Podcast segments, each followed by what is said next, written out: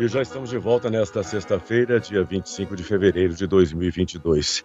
Depois de quatro meses de crise com o Ocidente, a Rússia decidiu atacar a Ucrânia nessa quinta-feira naquilo que Kiev e a OTAN chamaram de invasão total. Essa é a mais grave crise militar na Europa desde a Segunda Guerra Mundial e a maior operação desse gênero desde que os Estados Unidos invadiram o Iraque em 2003. Para analisar o conflito entre Rússia e Ucrânia e o cenário geopolítico, eu tenho o prazer de conversar agora com o professor de Relações Internacionais na UFABC, professor Gilberto Maringoni. Professor, muito bom dia. Bom dia, Fernando. Bom dia quem está nos ouvindo. Muito obrigado pelo convite. Professor Maringoni, uh, nesses últimos quatro meses, esse vai e vem da OTAN, Biden, o Putin prometendo que não ia invadir, a OTAN querendo convidar a Ucrânia para participar da, da, Aliança do Atlântico Norte. Na sua opinião, por que, que a diplomacia não conseguiu evitar que esse conflito acontecesse? Pois é, essa é a grande questão, porque os atores em jogo, os atores, eu digo, os, os presidentes, as lideranças, estavam se movimentando num quadro bastante tenso, mas num quadro de negociação. Não, não, não, não se esperava que a Rússia fizesse esse ataque na madrugada de ontem. Aliás, o presidente Putin estava dando uma. uma, uma estava um, tendo um desempenho diplomático muito bom. Eu estava vendo aqui é, ele recebeu nos primeiros 49 dias do ano é, um total de 24 líderes internacionais. Ele teve 24 encontros, o que é algo surpreendente. Isso de 1 de janeiro até 18 de fevereiro. Isso o site Poder 360 levantou.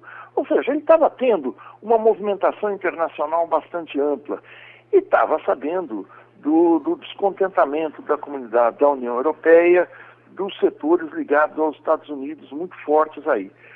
Eu não sei, e isso é o que não se sabe, é o grande ponto obscuro dessa situação toda, o que fez ele interromper as negociações e partir para o ataque.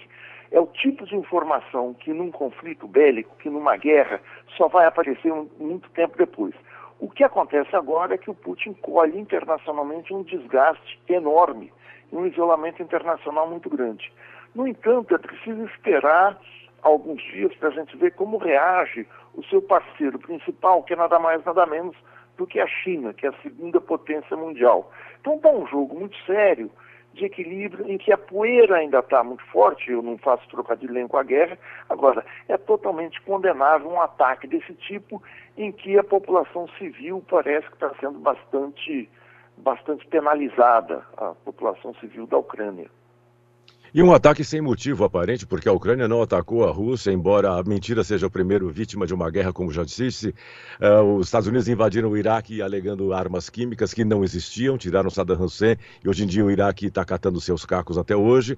Putin dizendo que a Ucrânia ia virar para a OTAN. Por que a Ucrânia é tão importante? Ela não é da OTAN. Se ele puser o pé na Polônia, aí a coisa complica, né?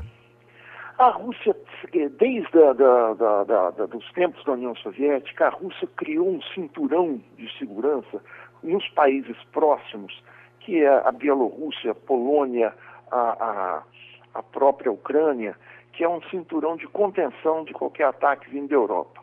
Se a gente pensar que o Napoleão ataca a, a Rússia, vindo entrando pela Polônia, que a Alemanha nazista entra na Rússia, pela Polônia, pela Bielorrússia, esse flanco aberto, que esse flanco, ou seja, essa, essa fronteira russa em direção à Europa, sempre foi uma preocupação num país que foi invadido seguidamente desde a Idade Média.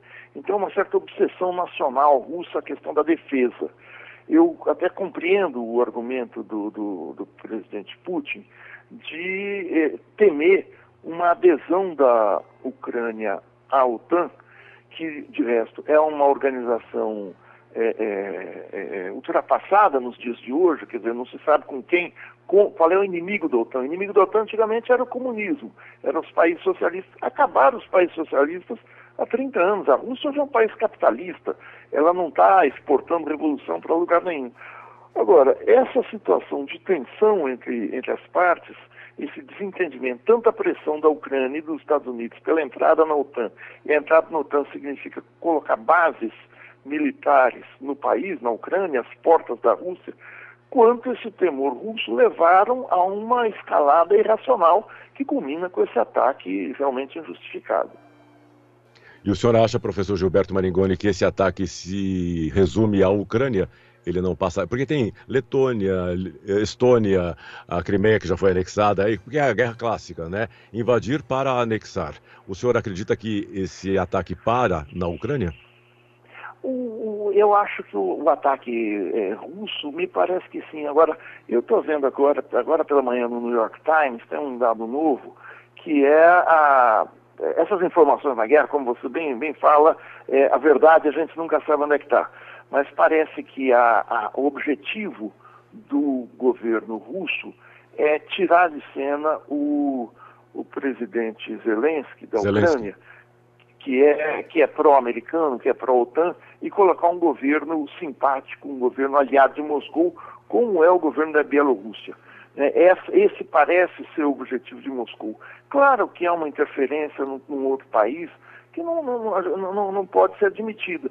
Se é fato que, que era um exagero ter bases militares da OTAN na Ucrânia, é algo que realmente deixa inseguro o governo russo, é, de outra parte, você invadir um país para derrubar um governo é algo condenável também. A saída diplomática sempre seria melhor. Agora, o mundo não é assim, né? O mundo é movido, e especialmente as relações internacionais, à violência, né? à brutalidade, à medição de forças bélicas. Não é à toa que os dois países, a Rússia e os Estados Unidos, competem em arsenais nucleares que nunca vão ser usados. Dizer, arsenais nucleares foram usados na Segunda Guerra Mundial. A gente viu o, o morticínio, a carnificina que foi Hiroshima e Nagasaki, e você ter arsenais nucleares hoje, pensar em usá-los é algo é, é, é, que deveria ser banido, os arsenais nucleares. Agora não são, estão aí.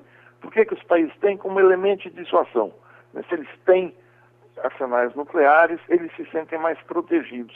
Tem sua razão de ser, porque como você mesmo citou, em 2003 eh, o Colin Powell foi ao Congresso americano alegar que o Iraque tinha armas de destruição em massa e atacou o Iraque. E conseguiu atacar, fazer o ataque, porque o Iraque não tinha nenhum tipo de arma de, de destruição em massa, porque se tivesse, evitaria o ataque. É uma escalada em que não existe mocinho o, bandido, quer dizer, eles se misturam, não tem um mocinho nessa história, um lado bom, ah, eu vou torcer para esse porque esse está defendendo valores mais elevados. Ninguém ali está defendendo valores muito elevados, a não ser uma disputa de poder, mas disputa de poder, o mundo é feito assim desde que o mundo é mundo. Agora, o senhor acha que o Ocidente, a OTAN e os Estados Unidos foram, de certa forma, ingênuos com relação ao Putin? Não, acho que não existe ninguém ingênuo em relações internacionais. Existiam dificuldades porque a Rússia é o maior fornecedor individual de gás para a Europa. 40% do gás consumido da Europa, isso a gente está vendo nos noticiários, vem da Rússia. A Rússia é o principal fornecedor de gás para a Alemanha.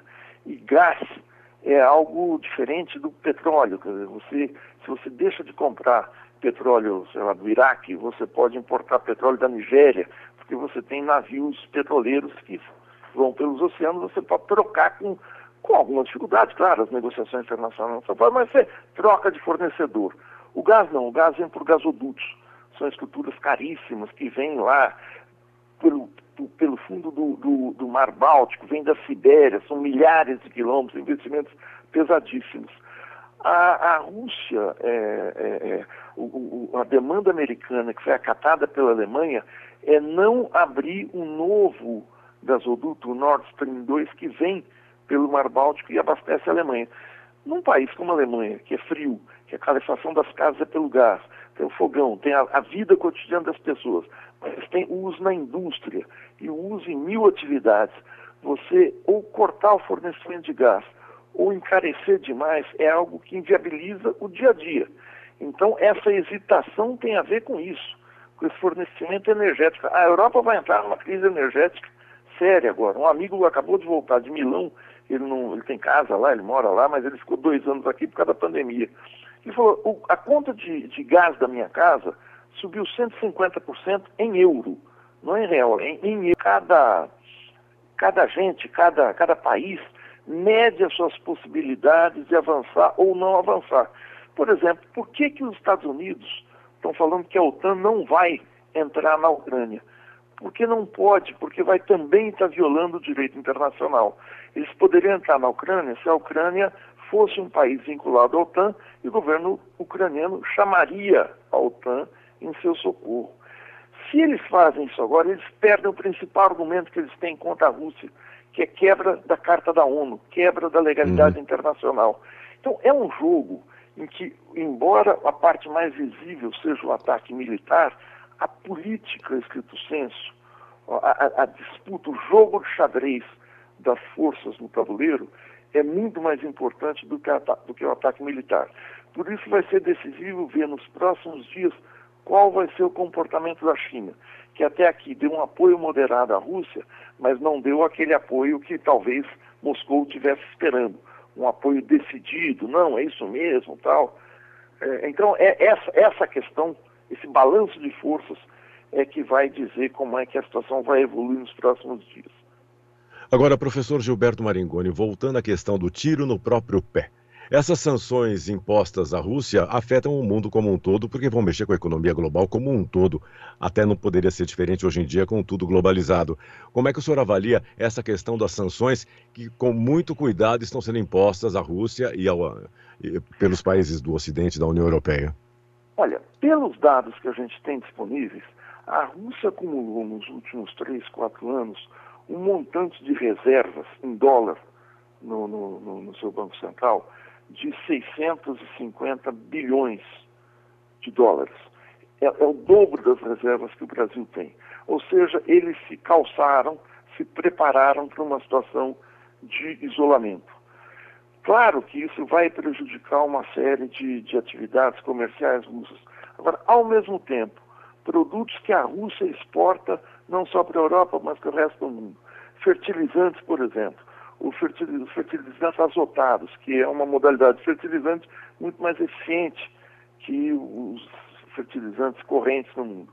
A Rússia pode elevar unilateralmente seu preço para compensar o, o, o, o, embargo, o cerco econômico. Vai elevar o preço do petróleo, vai elevar o preço do gás. Não é que a Rússia vai elevar, ela vai desviar parte da sua produção de gás, por exemplo, agora, para a China então a Europa vai ficar com menos gás. O produto estando mais escasso, o preço naturalmente sobe. O mesmo pode acontecer com o petróleo.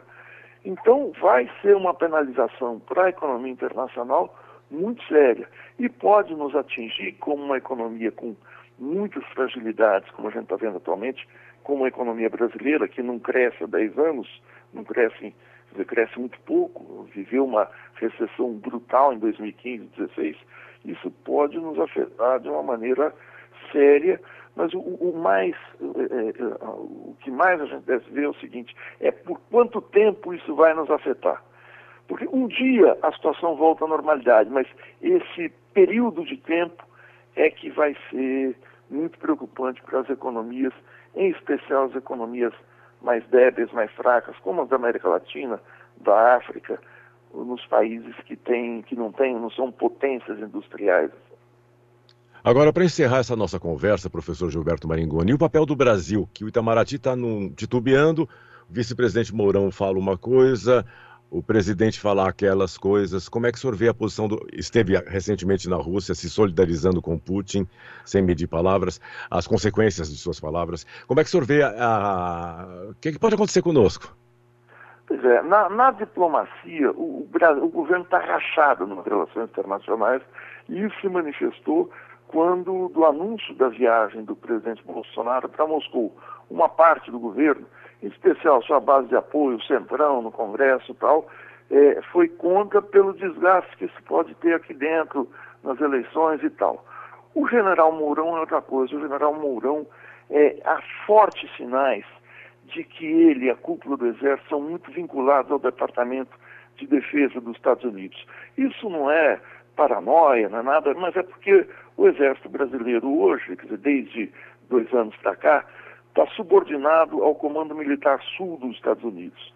A gente viu extensas matérias na, na mídia, você mesmo deve ter falado disso há dois anos. Então, o vínculo militar brasileiro com os Estados Unidos é muito forte. E o Mourão provavelmente está veiculando esse incômodo que os Estados Unidos estão sentindo. Há pressões agora do, da embaixada da própria Ucrânia aqui no Brasil por um posicionamento do presidente Bolsonaro. Ontem à noite ele fez algo que eu fiquei impressionado, que ele publicamente desautorizou o vice-presidente da República e não citou o nome, falou esse, essa pessoa que falou isso não pode falar porque aqui quem manda sou eu. Então é um bate-cabeça dentro do governo que se manifesta de uma maneira mais clara no Itamaraty, mas em várias áreas, na área econômica, a gente sabe também como é que isso está, é um governo realmente em processo não de desmonte, mas de desentendimento geral interno. Isso, é, é, é isso se viu num vídeo que está na internet de uma apresentação que o presidente Bolsonaro fez no BTG Pactual, que ele estava visivelmente, parecia descontrolado ao falar da situação do país e tal. Então, eu acho que existe o um nervosismo, eu acho que esse nervosismo tem a ver com a perspectiva de derrota nas eleições, é possível pela leitura das pesquisas, mas no caso das relações internacionais, isso é fatal para qualquer país. O país não pode ter duas posições na, na, na diplomacia. Por enquanto, está valendo a posição do presidente. Vale quem manda sou eu. Mas é, é, é, é muito complicado. A gente, eu não me lembro de ter visto publicamente uma divisão tão clara, tão aberta nas relações externas do Brasil. Não, e olha que eu não sou tão novinho assim, não. Acompanho política nos últimos e depois 45 anos. Professor Gilberto Maringoni, professor de Relações Internacionais da UFABC, eu queria agradecer a sua participação no Oito em Ponto e a sua gentileza aceitando o nosso convite para essa entrevista, professor. Muito obrigado, Fernando. Um abraço, um abraço a todos.